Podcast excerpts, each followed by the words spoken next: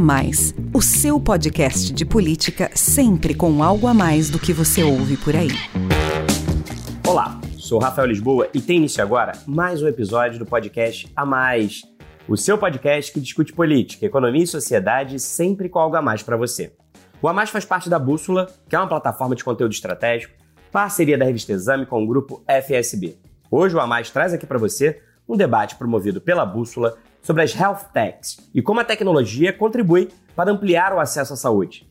Se os efeitos da pandemia foram sentidos em todos os setores, nenhum tem sido mais impactado que o da saúde nos últimos dois anos. Diante da maior crise sanitária em um século, os sistemas público e privado tiveram que se adaptar para enfrentar os desafios inéditos trazidos pela Covid-19. E a saúde, claro, ganhou uma centralidade ainda maior na vida de cada um de nós. Para superar as limitações, inclusive físicas, impostas pelo coronavírus, a tecnologia virou uma aliada importante nesse período e mudou também a nossa relação com a saúde. A aceleração digital do setor, a ampliação da telemedicina, a oferta de serviços em domicílio, a customização da experiência e o uso de Big Data e inteligência artificial na análise de diagnósticos e ações preventivas são algumas das transformações que vieram para ficar. Parte dessa inovação vem das health techs, que se multiplicaram desde o início da pandemia e atraem cada vez mais a atenção de consumidores e o interesse de investidores. As startups têm desenvolvido soluções para tornar os serviços de saúde mais ágeis, eficientes e, principalmente, acessíveis à população. Tudo a um clique do celular. Em uma hora de live no YouTube da Exame, debatemos o papel da tecnologia na ampliação do acesso aos serviços de saúde e como as health techs têm contribuído para a reinvenção do setor. Me acompanharam no bate-papo Gustavo Mariose, COO da BIP Saúde, Mávio Bispo, CEO da Visiomed, Michael Roy, CEO e fundador da Soul Smile, e Priscila Siqueira, líder do Gimpass Brasil. Vamos ouvir. Vou começar então o nosso bate-papo querendo ouvir mais de vocês sobre as health techs que cada um representa.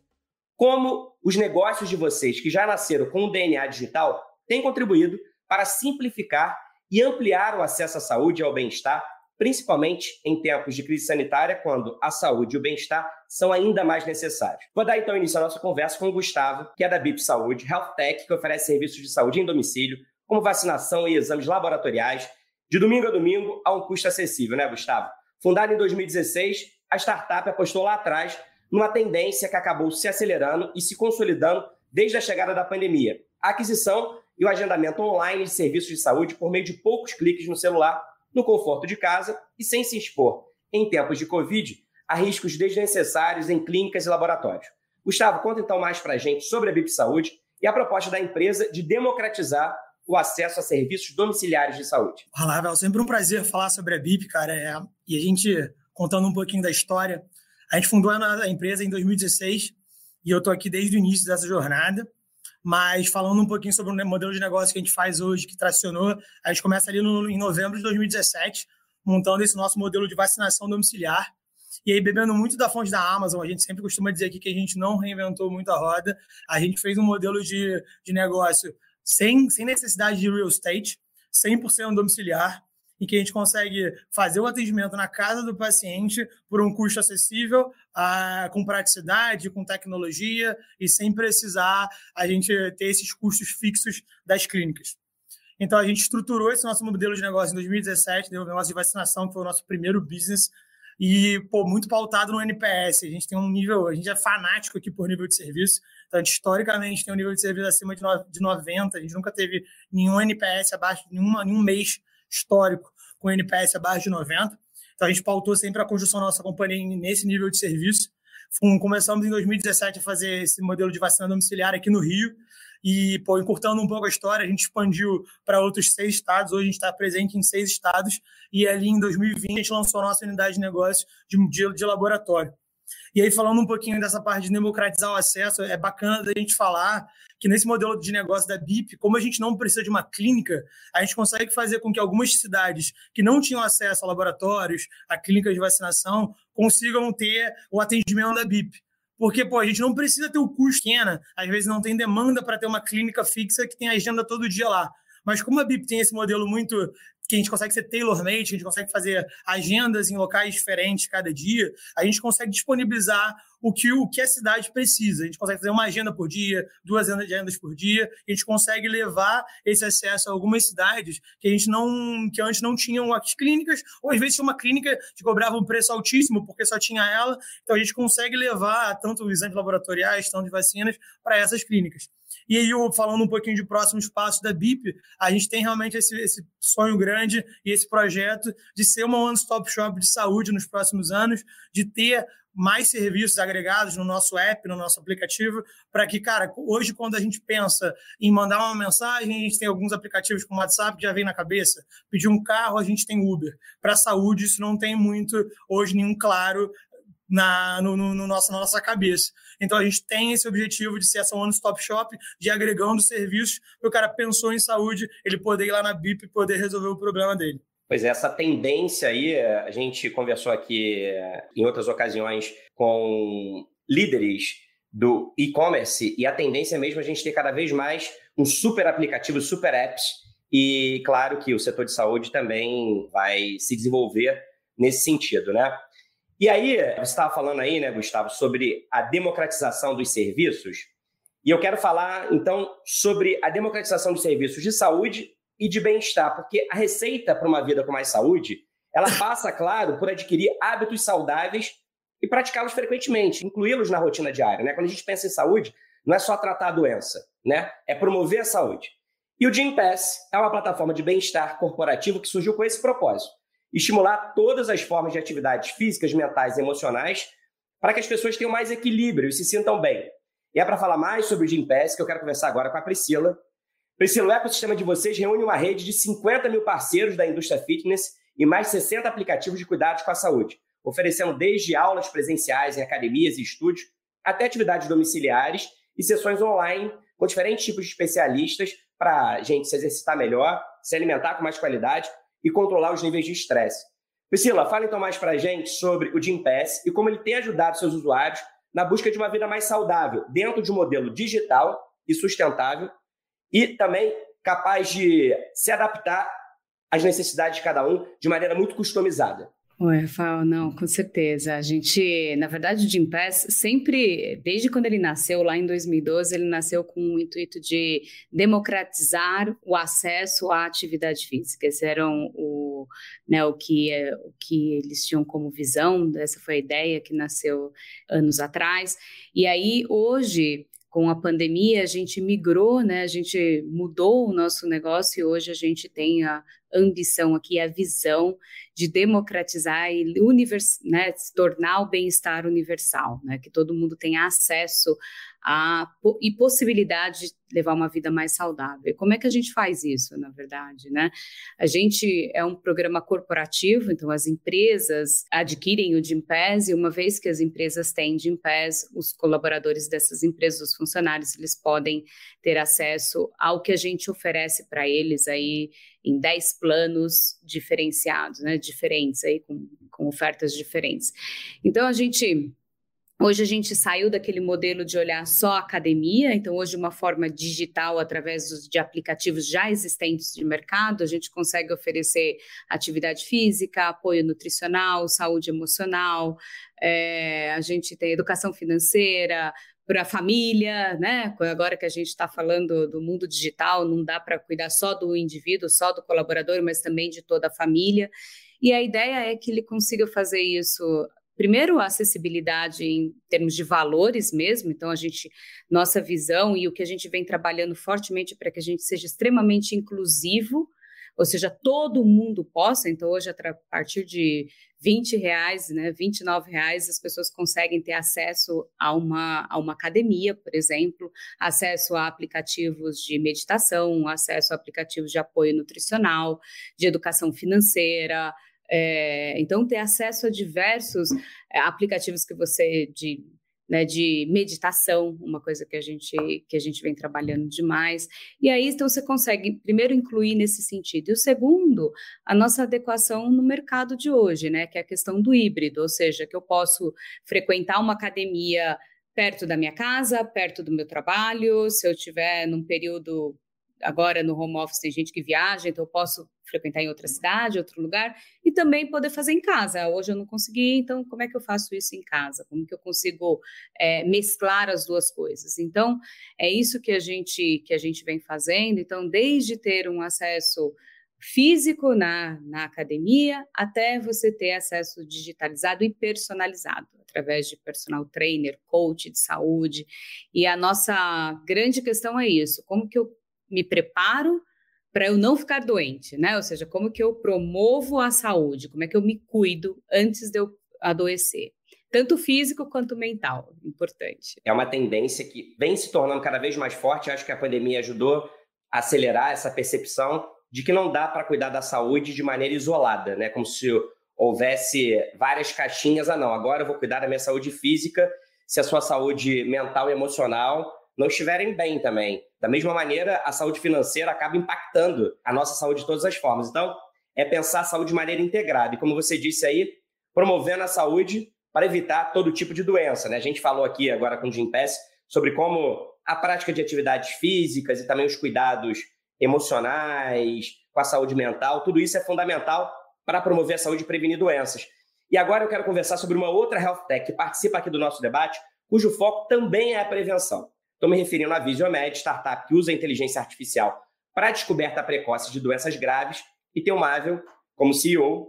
A plataforma né, Mável, que atua no modelo B2B, conecta clínicas e hospitais de todo o Brasil, coleta e avalia exames, identifica casos de urgência e alerta as empresas parceiras para que seus colaboradores consigam tratar enfermidades em estágio inicial. É a tecnologia ajudando a salvar vidas e reduzir custos com tratamentos que teriam início tardiamente.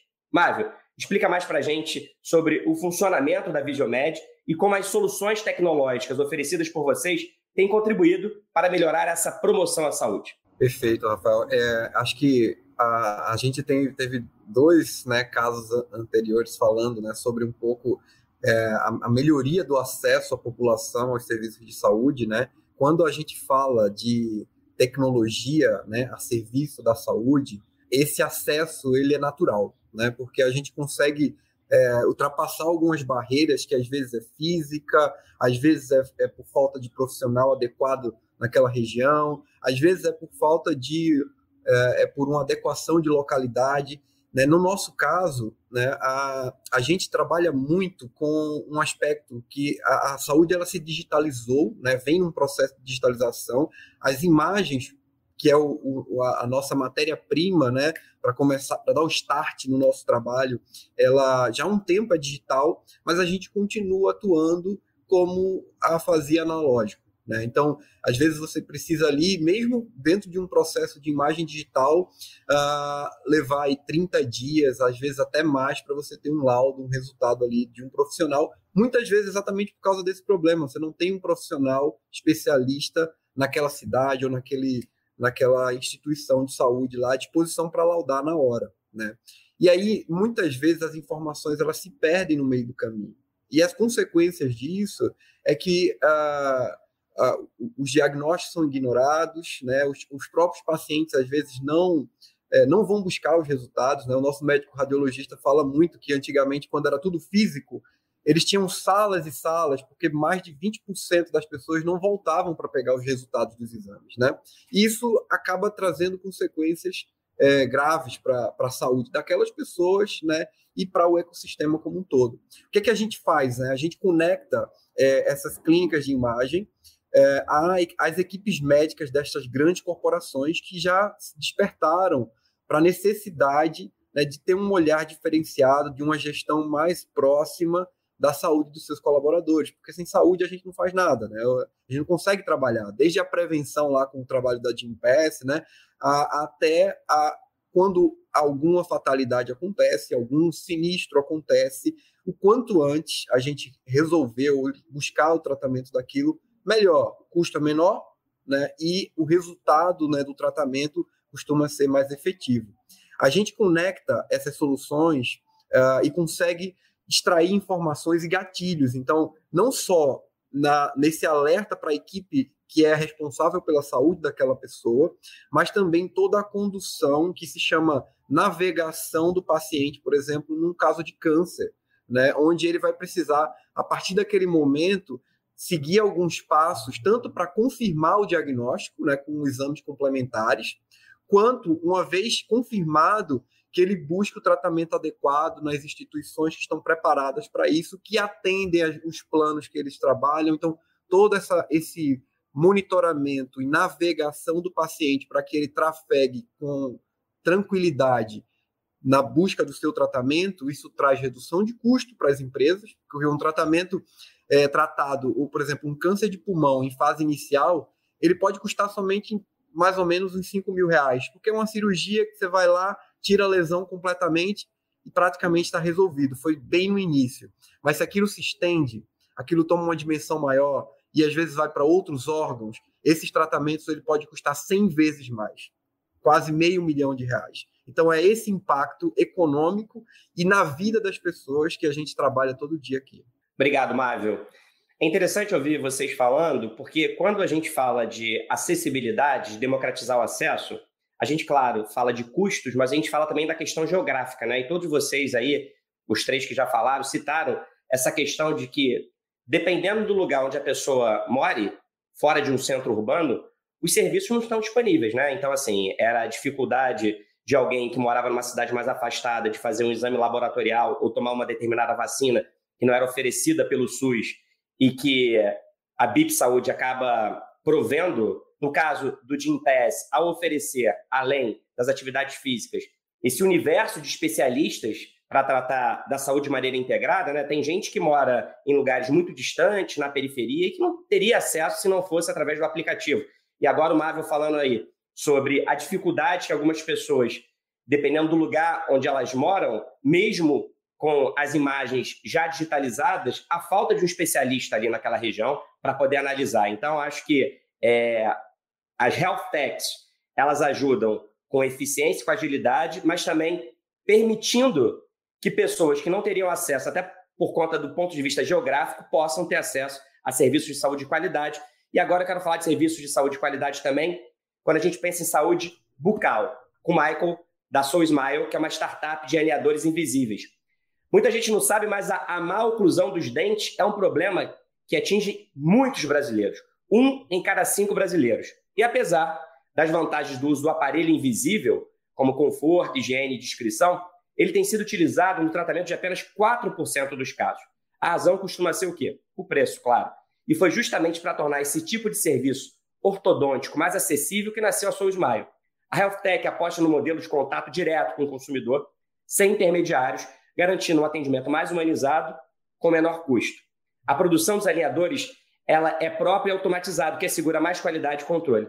Michael, conta então mais sobre a sua Smile e o objetivo da empresa em oferecer acesso mais amplo e inclusivo à ortodontia de excelência. Ótimo, Rafael. É, é exatamente isso que você comentou. Foi essa oportunidade que eu, junto com os meus cofundadores, cinco cofundadores, a gente enxergou em 2018, quando, quando começamos a empresa você tem 45 milhões de brasileiros com má oclusão, que é um desalinhamento dos dentes. Desses, apenas 2 milhões é que procuram tratamento por ano, então 2 milhões de casos iniciados de orto por ano, só que só 4% desses casos no Brasil é que são tratados com aparelho invisível, que é um produto que tem muitos benefícios. Ele é, ele é planejado digitalmente, então ele é mais previsível, você consegue tratar em menos tempo, é mais estético, é mais confortável, é mais higiênico, porque você consegue tirar o produto. Só que o preço sempre foi muito uh, proibitivo. Aqui no Brasil, até uns anos atrás, o aparelho invisível custava 15, 20 mil reais. Agora o preço de mercado gira em torno de 12 mil reais, mas ainda um preço extremamente uh, proibitivo para a grande maioria da população brasileira. Então, a inovação que a gente trouxe, que foi no modelo de negócios, foi de vender diretamente para o consumidor e com isso conseguimos baixar os preços, torná-los 70% mais acessíveis uh, e também conseguimos democratizar o acesso geograficamente, que foi um assunto que você acabou de comentar também, com presença hoje em 50 cidades, usando um modelo parecido com o da BIP, onde a gente tem uma rede de dentistas parceiros que atendem a nossa, uh, os nossos pacientes com aquela parcela de serviços que precisa ser executada uh, presencialmente. Então, a Soul Smile, nós somos responsáveis pela captação dos clientes, a qualificação dos clientes, a gente faz o plano, o diagnóstico e o plano de tratamento e depois a gente tem toda a parte de software por trás que liga a clínica odontológica com a nossa produção e com a área do cliente, onde ele pode fazer todo o acompanhamento da jornada. Eu acho que a, questão da tecnologia, ela, ela tem a questão do acesso, que, que eu posso falar um pouquinho, e também tem muito a questão do encantamento. A gente também, parecido com a BIP, sempre foi muito obcecado com o assunto de satisfação, encantamento dos nossos clientes, a nossa taxa de satisfação gira em torno de 4.9 em 5 estrelas nas avaliações que temos no Google. E isso acho que é muito alavancado pela tecnologia, pela possibilidade de você poder fazer agendamento online, poder ter um atendimento 24 por 7, onde você consegue falar com um dentista uh, a qualquer hora. Uh, você pode acompanhar o seu, a sua jornada através de um aplicativo. Então, acho que para além da parte do acesso, também tem uma questão de elevar a barra ou, ou prover um serviço com, com mais qualidade ou com, com, uma experiência muito melhor também através da tecnologia. Mas especificamente sobre tecnologia, como é que isso torna o, o produto mais acessível? Acho que tem duas, dois, assim, dois pilares para nós. Tem o pilar da tecnologia da informação, que ajuda muito com processos, tornar as coisas muito mais integradas, muito mais eficientes e tem tecnologia de produto e de produção, onde a gente também emprega bastante tecnologia na produção dos próprios alinhadores, onde a gente tem uma automação de recorte, por exemplo, onde você tem braços robóticos recortando os alinhadores e com isso você consegue garantir uma, uma qualidade muito alta uh, em escala e com custo muito competitivo a nível global. É um pouco disso que a gente, que a gente tem feito. Acho que um, um ponto importante comentar aqui também, é, você, você falou sobre a pandemia e como é que isso acelerou também essa transformação digital, até para nós que já nascemos como empresa digital e muito focada em tecnologia, a gente, por vários motivos, não tínhamos um atendimento virtual uh, até a pandemia, e aí em 2000, 2019, 2020, no início da pandemia, em março, a gente se viu com as nossas lojas todas fechadas, as nossas clínicas eram em shopping, uh, os shoppings ficaram fechados por três meses, nós tínhamos uh, algumas, alguns milhares de clientes em tratamento que precisavam receber os seus alinhadores, receber, fazer uh, consultas.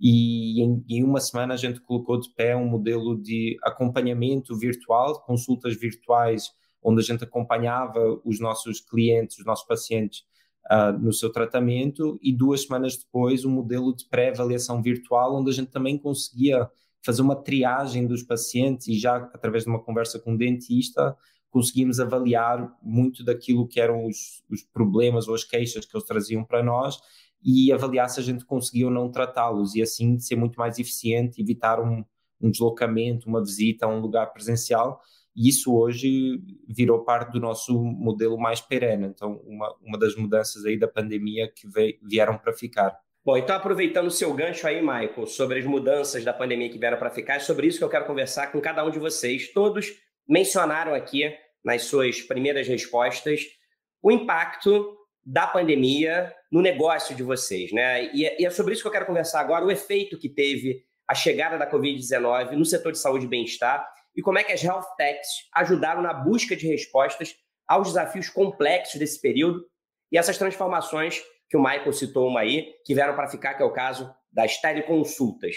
Né? A, a gente, o que a gente percebeu nesses últimos dois anos mais de dois anos, é que a chegada da Covid ela acabou acelerando mudanças e antecipou tendências na saúde. Uma das mais evidentes, todos vocês citaram aí, é claro, a transformação digital. Os negócios de vocês tiveram que se adaptar a essa nova realidade. Então, na opinião de cada um, que inovações nascidas desse momento tão desafiador ficarão de legado? O Michael já disse aí na resposta dele anterior que essa questão da telemedicina é um caminho sem volta. Tem outras transformações que você poderia citar, Michael? Eu, eu acho que essa é a principal. Então, eu acho que só para dar um pouquinho de contexto aqui para, para os ouvintes, se a gente for olhar a resolução que tinha do, do CFM antes desta recente, que foi passada duas semanas atrás, que regulava a telemedicina, era de 2002. E não sei se vocês lembram, em 2018 foi a primeira vez que a gente tentou, que o, que o Conselho tentou revisitar esse, essa resolução e acabou tomando muito pushback da comunidade porque tinha tinha uma perspectiva que a tecnologia iria beneficiar muitas grandes empresas e o profissional autônomo liberal ia ser prejudicado por essa adoção em massa da tecnologia. E o que a gente viu de forma forçada durante os últimos dois anos é que não teve nenhum, primeiro não teve nenhum grande caso de dano causado ao paciente, ao, ao, ao, ao público por conta dessa adoção da telemedicina.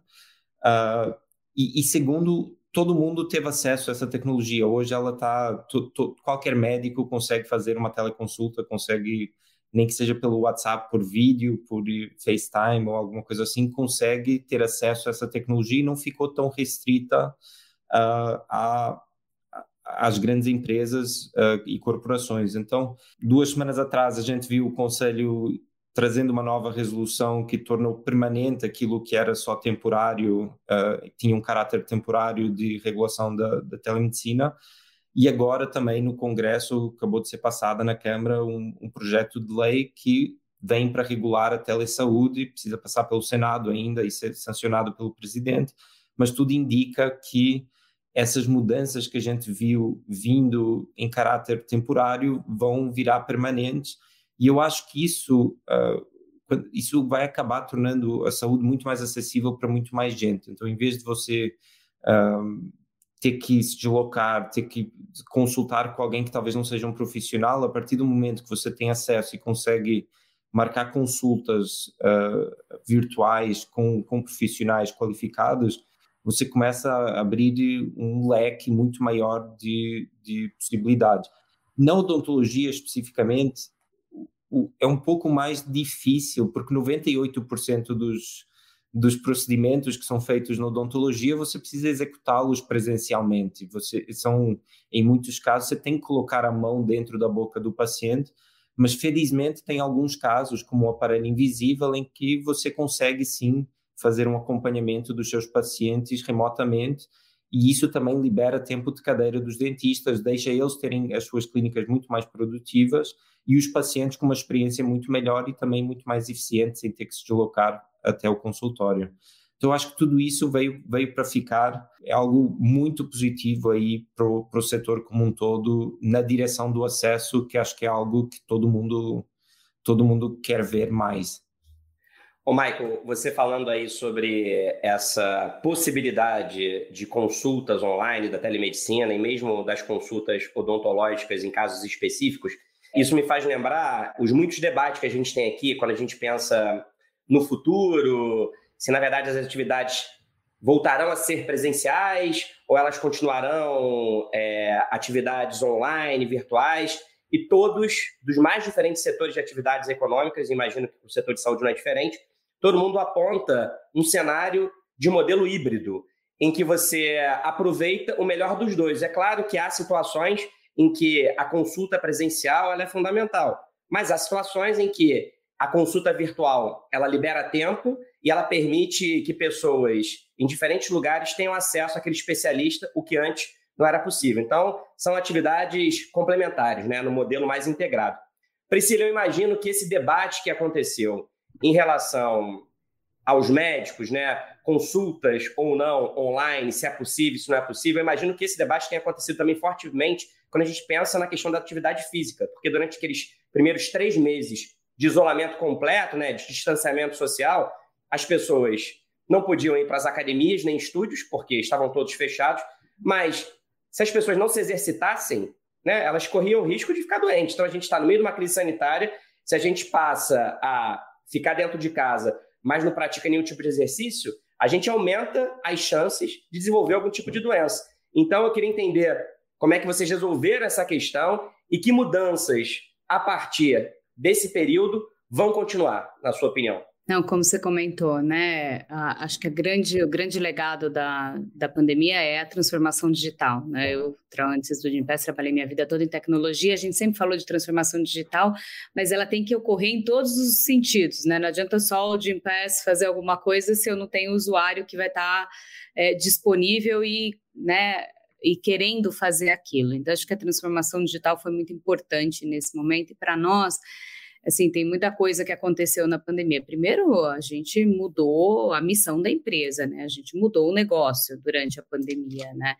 Mas eu acho que teve um fato, o que veio para ficar é realmente o digital, sabe, Rafael, sendo bem direto, assim, o que veio para ficar é as pessoas poderem fazer alguma atividade desde as suas próprias casas. Então, qualquer que seja ela. Então, por exemplo, a gente tem pessoas que ainda não voltaram para o mundo físico. É, então, o híbrido ele veio para ficar. Mas uma coisa que estava comentando, né, sobre essa questão dos médicos, etc., dos profissionais, a gente viveu isso também, né, durante a pandemia. Porque o que aconteceu? Quando teve o lockdown, pensa assim, quando fechou, o Gimpass não tinha nem produto para oferecer, porque o nosso produto era ir à academia, era ir aos estúdios. Então a gente ficou sem produto para oferecer para as empresas e para os usuários finais, né? Para quem usava o Gimpass. Então, é, então foi muito interessante nesse momento. Aí, aí sim a tecnologia veio, que aí foi onde a gente trouxe os aplicativos, a gente trouxe personal trainer, os personal ficou sem, sem atividade. Então, a gente foi uma alternativa para muitos deles, é, no sentido de trazer clientes, etc. Mas foi legal no começo, interessante no começo, que as academias começaram a colocar as aulas no YouTube, né? Só que como o Gympass já está é, em 10 países, a gente começou a ver o que estava acontecendo na Itália. Na verdade, um dos co-founders do Gympass estava vivendo lá e saiu desesperado antes de fechar. Falou, gente, esse negócio não vai ser um mês, dois meses. Então, a gente começou a trabalhar junto com as academias, junto com, com todo o ecossistema, na digitalização disso, né, na monetização das academias, falando o seguinte, vem, vamos, a gente vai ajudar vocês a colocar é, um, uma plataforma, né, um stream, a gente vai ajudar vocês a colocarem as aulas online. Então, a gente fez todo um trabalho junto com as academias, e aí junto com os nossos clientes, em especial as empresas, porque elas tinham muito essa preocupação, as pessoas têm que se adaptar em casa, mas elas não podem ficar paradas trabalhando 10 horas por dia, sem interrupção. Então, assim, houve um produto. Eu acho que. É... Então, foi muito interessante essa educação do mercado, sabe? A educação tanto dos, do, das academias, como a própria educação das empresas e dos usuários, né? E a gente. E aí, então, o que veio para ficar e que não vai mudar, só está aumentando, porque agora a gente está expandindo para a saúde mental e, isso, e é totalmente digital, ou seja, não tem absolutamente nada né, físico, presencial. Então, assim, o que veio realmente para ficar é você poder tratar as questões de bem-estar de uma maneira digital. Porque isso traz muito benefício, né, Rafael? A gente está falando do usuário, né? Poder ter, é, acessar, mas pensa nas empresas.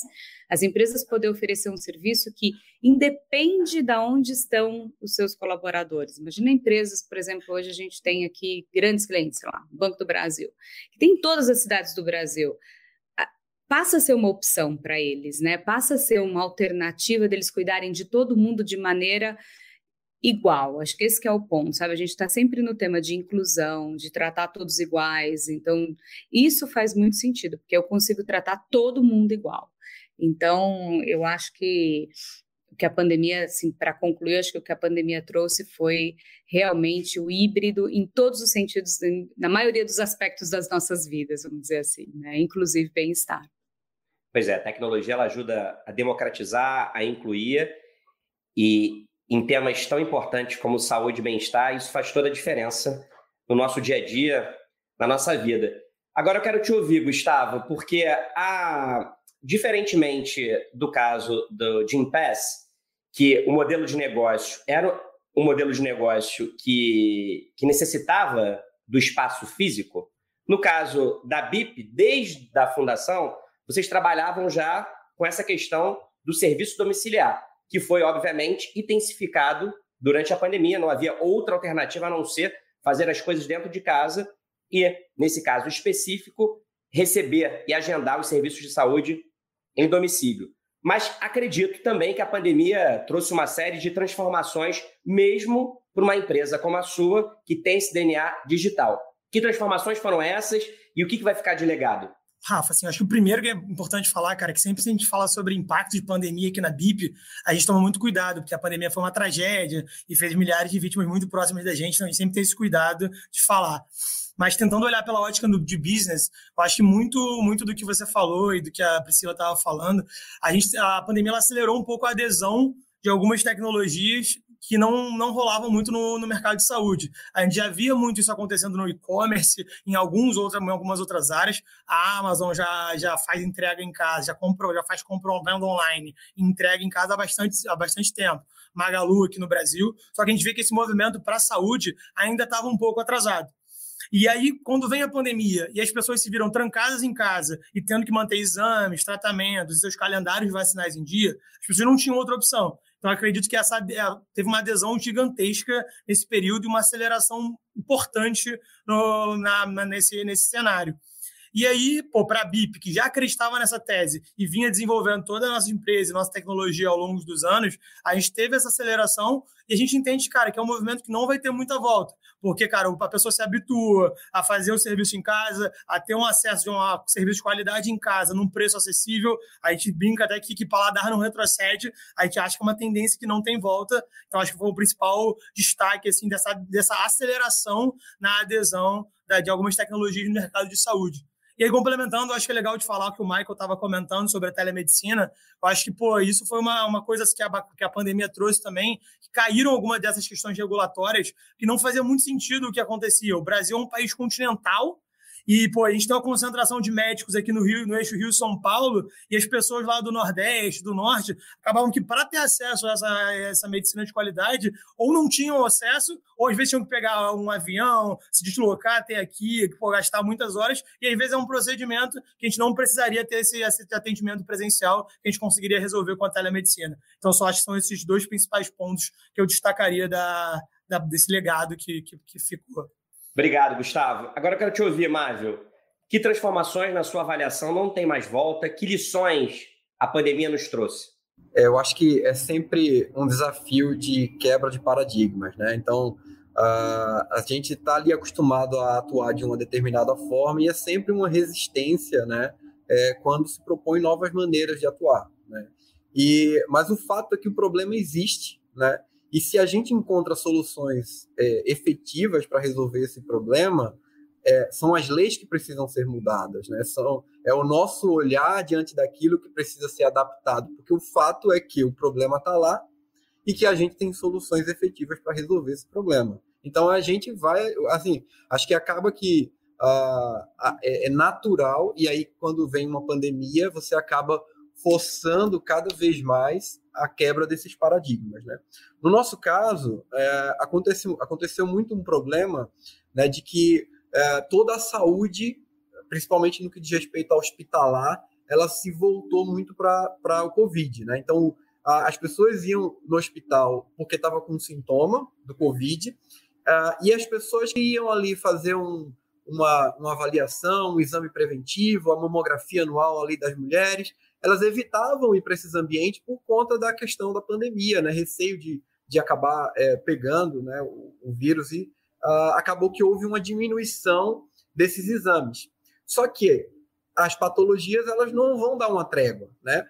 O câncer de mama ele continua na mesma frequência que ele acontecia anualmente, todos os anos. Durante o período de pandemia, eles também estavam lá. A diferença é que a, a, a busca por exames preventivos ela diminuiu. E aí, nessa retomada, é preciso é, é, é, é, evitar que o prejuízo ele se escale de uma forma que seja assim, é, incontrolável. Né? Então, ferramentas que auxiliam na detecção desse tipo de lesão, né, muitas vezes em fase precoce, e aquelas que eram precoces que acabaram passando despercebida porque não foi feito o exame ou porque é, você estava muito focado na lesão proveniente do Covid, então, por exemplo, é, tinha um nódulo no pulmão, né, que poderia ser é, é avançar para uma, uma busca de será que aquilo é um câncer, é, mas o pulmão estava comprometido com consolidação por conta do Covid. Então, esses achados, pela rotina mesmo do dia a dia, eles muito, muitas vezes foram ignorados. Né? E é, um dos trabalhos que a gente fez, né, junto aos hospitais e às empresas era que era fazer esse re, essa reavaliação né, de todos os casos que, for, que passaram dentro daquela instituição, é, se algum achado ele acabou passando despercebido, justamente porque você está focado no sintoma do paciente, mas às vezes tem outras lesões que acabaram passando e que aí o uso de inteligência artificial, por exemplo, pode trazer à luz né, e resgatar esses casos para que eles busquem de fato o tratamento para aquilo também. Né? Então, é, são paradigmas né, que precisam é, ser quebrados na evolução né, da nossa é, estrutura de, de, prestação de serviço da saúde, né? É curioso isso que você falou, né? Porque é contraditório, né? Justamente quando a gente vive a maior crise sanitária em um século, né? Depois da gripe espanhola, você fica tão preocupado com um aspecto específico da saúde, com uma doença que é a Covid, e você acaba negligenciando as demais doenças, né? Então, por isso que a, o trabalho que é desenvolvido pela Visiomed se tornou ainda mais importante, né? Porque tá ali atento e alerta ao que está acontecendo em outras partes do corpo e com outros aspectos da saúde, né? Gente, a gente está caminhando aqui para a parte final do nosso debate. E aí, nessa última rodada, eu quero falar com vocês de futuro. É interessante porque todos vocês, quando apresentaram a startup que vocês representam, a HealthTech que vocês representam, a inovação está justamente no modelo de negócio, né? é uma maneira de pensar diferente sobre problemas, enfermidades e questões que já existem, só que utilizando um modelo de negócio inovador que torna esse tipo de serviço mais barato, mais acessível, mais ágil. Né? Então, assim, então, o que fica aí evidente é que as health techs têm um papel fundamental na hora de construir esse futuro do setor de saúde e bem-estar, porque vem delas essa forma inovadora de pensar e desenvolver o negócio da saúde. Então, pensando o futuro da saúde e do bem-estar, quais são as previsões de vocês para o setor? Qual será o peso da tecnologia daqui para frente? E como é que vocês avaliam esse papel das GeoTechs que eu citei agora, que inovam no modelo de negócio? Qual o papel das GeoTechs na construção desse futuro mais acessível, mais integrado e mais eficiente? Eu vou começar agora com a Priscila. Como é que você analisa o futuro do mercado de saúde e bem-estar, Priscila? E quais são as suas projeções para o Gympass? Eu acho que a, o futuro do, de, né, de saúde e bem-estar especificamente, primeiro começa nessa visão integral, né, da gente olhar o indivíduo como um todo e não só uma parte, ou saúde física ou, ou mental, etc. Né? Uma outra coisa que, que a gente olha muito é a questão de como que a gente vai cada dia mais oferecer o melhor serviço e de uma maneira personalizada, possa ser personalizado para as pessoas, para que eles possam acessar e se sentirem parte daquilo, querer usar aquilo cada vez mais, da forma que ele precisa, né? E educar, porque a gente passa por um processo de educação também das pessoas nesse, nesse sentido, né? De como criar hábitos saudáveis, de como se cuidar, etc. E nesse sentido, o que, que a gente o que, que a gente está fazendo para o futuro? A gente acabou de lançar aqui uma parte que é o cuidado com a saúde mental especificamente. Então, ou seja, a gente vem cada dia mais olhando, então a gente mais uma saúde mental, não no sentido de terapia, terapia é uma das ferramentas, mas saúde mental corporativa, como que a empresa, né, na linha da pensando na linha da prevenção, como que a empresa identifica a saúde mental dos seus colaboradores, como que ela cuida deles, né, de uma forma preventiva para identificar, porque eu falo que a terapia é para quem já é consciente que precisa, mas e quem não sabe? Né? Porque a, a, saúde mental é uma questão, uma doença invisível. Então, como que a gente cuida disso? Né? Então, acho que esse é o, é o, que a gente vê e cada vez mais o que a gente está indo para o futuro é como que eu trago essa questão da prevenção. Então, agora a gente já está rodando uma solução que é muito voltada para cuidados com os crônicos, com os diabéticos. Então, a ideia é como que eu faço a prevenção e o cuidado dessas, dessas, desses outros pilares, né? Então, e cada dia mais, e aí, obviamente, a gente vem agregando tecnologia, inteligência artificial e tudo isso para poder entregar o melhor serviço para todos os nossos, tanto o usuário final como os, como as empresas, né? Insights para as empresas que possam ajudá-las a cuidar melhor dos seus colaboradores. Então, resumidamente, né, Priscila, você falou aí que você vê um futuro em que a prevenção ela vai ser cada vez mais importante nessa, nesse mercado de saúde e bem-estar, a integração né, da saúde nos seus diferentes níveis, né, saúde física, emocional, mental, a personalização da experiência, né, entendendo cada vez mais a necessidade de cada um e, claro, utilizando todas as ferramentas disponíveis aí que a tecnologia oferece para melhorar a qualidade do serviço que é oferecido. Gustavo, agora eu quero te ouvir. E aí, enfim, com a mesma pergunta para você, que é sobre o futuro, quais são as suas expectativas para o setor de saúde, qual vai ser a contribuição da BIP, saúde nesse processo. Rafa, acho que os próximos anos eles vão ser bastante intensos de crescimento para a Health. Como a gente falou antes, né, esse mercado de saúde ele teve uma aceleração muito bacana no, nos últimos anos. E eu acho que uma coisa que vai ser muito em linha com o que a Priscila falou, essa questão dessa gestão de saúde integrada, ela vai ser muito importante. E a gente precisa democratizar um pouco o acesso aos dados. Tem muito papo de um papo de open health que está enrolado bastante para a gente poder conseguir fazer essa, essas informações se conectarem. Acho que hoje é muito. Hoje a pessoa vai num laboratório, ela vai num médico, mas hoje isso não está muito conectado, isso não está muito fácil e acessível para a população. A gente vai num médico, você tem que repetir toda a história que você contou no médico anterior. Então, essa gestão de dados hoje ainda fica muito perdida é, nesse meio. Você vai no seu médico, no seu ortopedista, você começa aquela história, pô, eu sou Rafael, quando eu tinha 20 anos aconteceu isso, quando eu tinha 25 aconteceu isso, e aí no dia seguinte você vai em outro médico, você precisa repetir essa mesma história. Então, a gente gente ter essa gestão de dados mais integrada, essa gestão de saúde integrada para tomar melhores decisões e para reduzir custo no sistema, eu acho que vai ser muito, muito importante nos próximos anos. E aí, falando de contribuição da BIP, como é que se conecta, a gente, foi o que eu falei um pouco anteriormente, a ideia é a gente continuar expandindo os nossos serviços atuais, tanto de vacina de laboratório para todo o Brasil, e levando esse acesso de saúde de qualidade para cada vez mais pessoas num preço acessível, mas também ser essa one-stop shop, que vai concentrar esses diversos serviços e a gente vai conseguir conectar várias pontas do serviço de saúde em um só lugar e poder dar acesso tanto pô, aos exames, aos, aos, aos médicos, a tudo, num só lugar nessa plataforma de saúde, como a gente tinha falado anteriormente. Obrigado, Gustavo.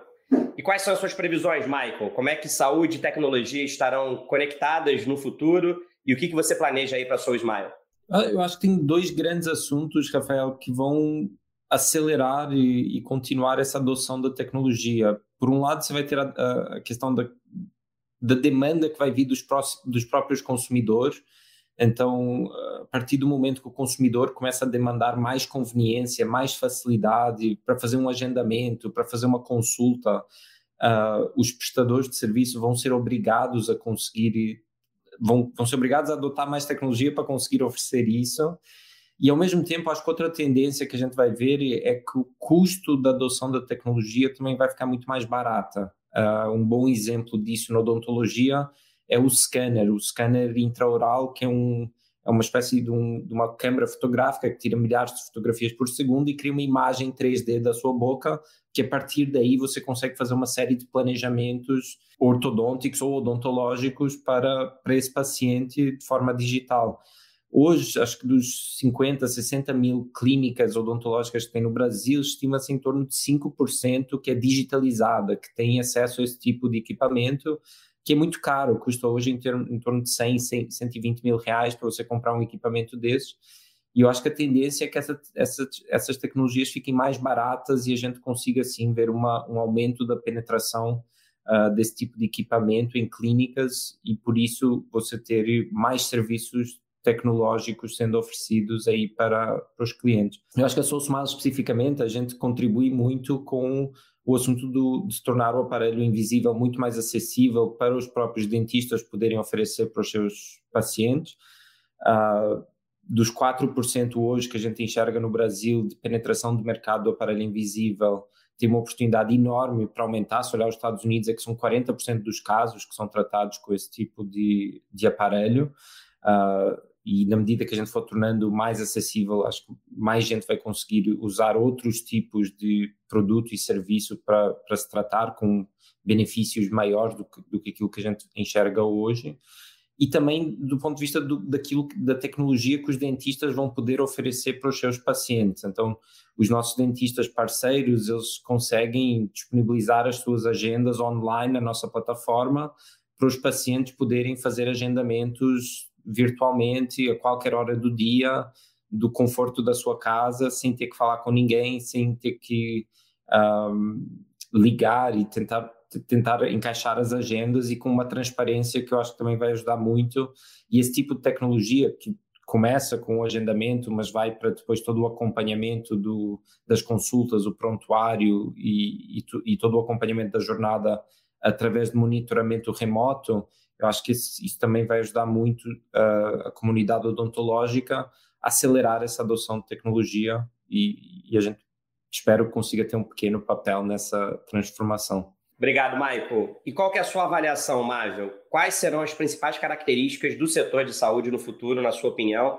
E o que, que a gente pode esperar da Visiomed daqui para frente? Olha, para a gente, acho que até é uma questão que, que acaba se aplicando né, a, a todos os outros negócios da, da, área da saúde, mas a gente tem conduzido aqui nossa atuação né, em, em três grandes frentes que acho que são fundamentais, né, para inclusive para o futuro da saúde. Né? É, o primeiro deles é a questão da educação, que a própria Priscila falou, né? É, porque hoje há uma grande competição por conteúdo, né? Todo mundo consumindo vários conteúdos e a saúde precisa ser um desses conteúdos que entra dentro né, dessa, desse tempo que a, a, a população dedica a ouvir alguma coisa para aprender alguma coisa. A gente não pode falar sobre é, campanha de é, é, prevenção de câncer de mama sem fazer um trabalho de conscientização das mulheres da importância né, da, da, do autoexame, do exame preventivo. Então, é, isso passa pela, pela elaboração de conteúdos é, focados em saúde e, ao mesmo tempo, o desafio que é, é chamar a atenção né, dessa audiência é, para é, os temas de saúde. Né? Isso é um desafio para o pessoal é, de psicologia, né, sobre a importância de, da imunização, sobre a importância de prevenção dos exames. Então, essa é a primeira frente.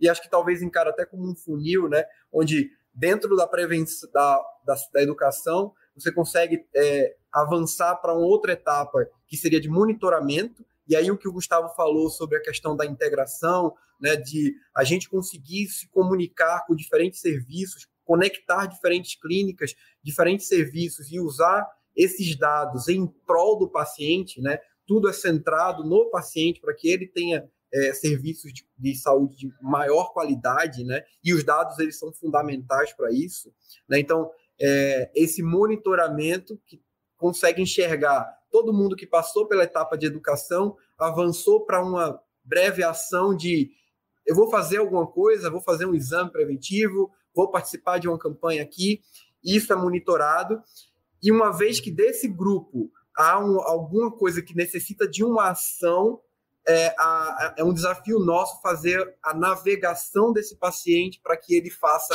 realize essas ações necessárias, seja de tratamento, seja de confirmação de diagnóstico. Então, é, eu acho que isso acaba passando um pouco pelo o que o está por vir aí para a saúde, que é uma forma diferente da gente é, é, cuidar de nós mesmos, passando desde a educação até as ações necessárias, dependendo de cada caso. E isso ser é, potencializado pelos dados e uma retroalimentação de que eu vou tomar as melhores ações, eu vou, eu vou promover os melhores conteúdos, porque eu consigo acompanhar o que é mais efetivo, o que é que impacta de fato a saúde da população. Você acabou de ouvir o debate da Bússola sobre a transformação do setor de saúde pelas Health Techs. Obrigado pela sua companhia até agora e a gente se encontra novamente no próximo episódio. Tchau!